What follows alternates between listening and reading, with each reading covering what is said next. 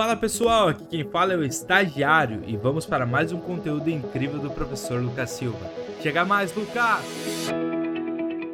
Vem comigo para mais uma aula por aqui dele que é o Sistema de Pagamentos Brasileiro, quase um SBT. Aliás, para homenagem para ele, que é o maior comunicador de todos os tempos, Silvio Santos, um beijo para você. Como se fosse meu amigo, né? Mas beleza, só um detalhe. Sistema de pagamentos brasileiro, é a aula de agora. E como o próprio. Gente, eu, tô ensinando vocês a ler e entender as coisas. Olha só. Sistema de pagamento. Olha como é fácil isso aqui, cara. Como é fácil da aula. Sistema de pagamentos brasileiro. É um sistema que faz os pagamentos no Brasil. Deu, tchau, valeu. Ah, vocês acharam que eu ia abandonar vocês? É isso! Olha como é simples, meu. Sistema de pagamentos do Brasil. Então, o que, que é a grande ideia? Esse sistema, esse computador, ou todos esses computadores, é tudo que faz o processamento de todos os pagamentos, transferências, tudo que é feito dentro do Brasil, dentro do nosso país. É o sistema que faz os pagamentos do Brasil. Então, o que é a finalidade desses caras? Primeiro, quem é que participa, né? Entidades, sistemas, procedimentos, tudo que faz parte, qualquer transferência que você faz hoje é realizada pelo sistema de pagamentos brasileiro, inclusive o Pix, tá? Então, o que, que ele faz, né? É, ele faz, ele processa e liquida operações com fundos, ativos, moeda estrangeira, valores mobiliários.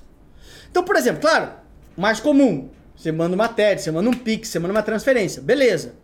Mas também quando você liquida a posição em fundo de investimento, quando você envia câmbio para o exterior ou recebe câmbio para o exterior, né, as empresas principalmente muito mais comum que nós, pessoas físicas, quando você faz a venda de um valor imobiliário, de uma ação, por exemplo. Então, claro, é realizado nos computadorzinhos, computadorzinhos que a gente falou ali antes, Selic ou B3. E tudo isso é o sistema de pagamentos brasileiro. Então, fica bem claro aqui quando a gente fala de quais são os integrantes. Todos os integrantes são quem? Meu, olha só. Compensação de cheque, cada vez tem menos cheques, acho que você nem sabe o que é cheque, né? As transferências de fundos, fundos como ativo, ativo, ah, como ativo, né? E fundos de recursos também. Liquidação de ordens eletrônicas, toda e qualquer ordem eletrônica passa pelo sistema de pagamentos brasileiro e as liquidações em bolsas e em bolsa e futuro. Ou seja, de novo, todos os ativos, todas as operações, tudo que acontece no Brasil passa pelo sistema de pagamentos brasileiro. Que o que, que pertence, o que, que é feito dele?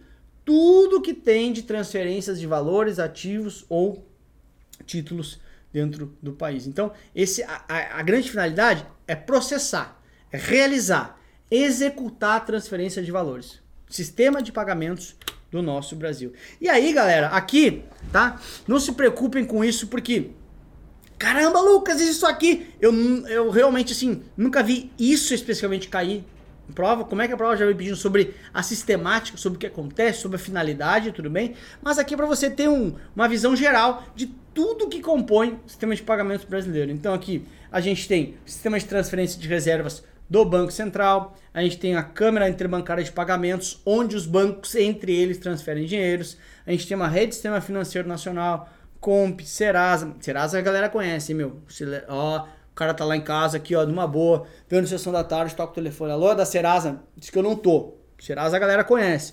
Tem a B3, que é a bolsa de, bolsa de valores, com a câmera da B3, câmera de câmbio, etc, etc, etc. Ou seja, ah, lembra que eu falei da CETIP na aula anterior? CETIP antes era fora, veio para dentro da B3. Então, é um grande sistema que executa todos os pagamentos do nosso país.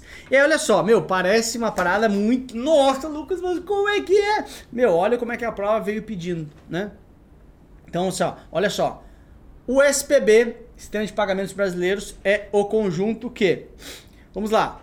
Entidades, sistemas e mecanismos relacionados com processamento e liquidação de operações de transferência de fundos, operações de moeda estrangeira ou com uh, ativos financeiros e valores mobiliários. Hum, Pode ser, hein? Pode ser. que será? que será que, que será que pode estar errado nas outras? Porque, ô oh, Lucas, olhamos aqui, é é uma palavra, é uma palavra, é uma, é uma alternativa completa. Mas por que, que as outras estão erradas? As outras estão erradas porque acontece, vieram incompletas. Mas Lucas, pelo amor de Deus, tem várias certas. Às vezes vocês querem ficar discutindo com as questões. Galera, quatro alternativas. Se eu tenho uma mais completa que a outra, você vai na mais completa. Não briga com questão, principalmente com questão, questão simples assim, tá? Então vamos lá.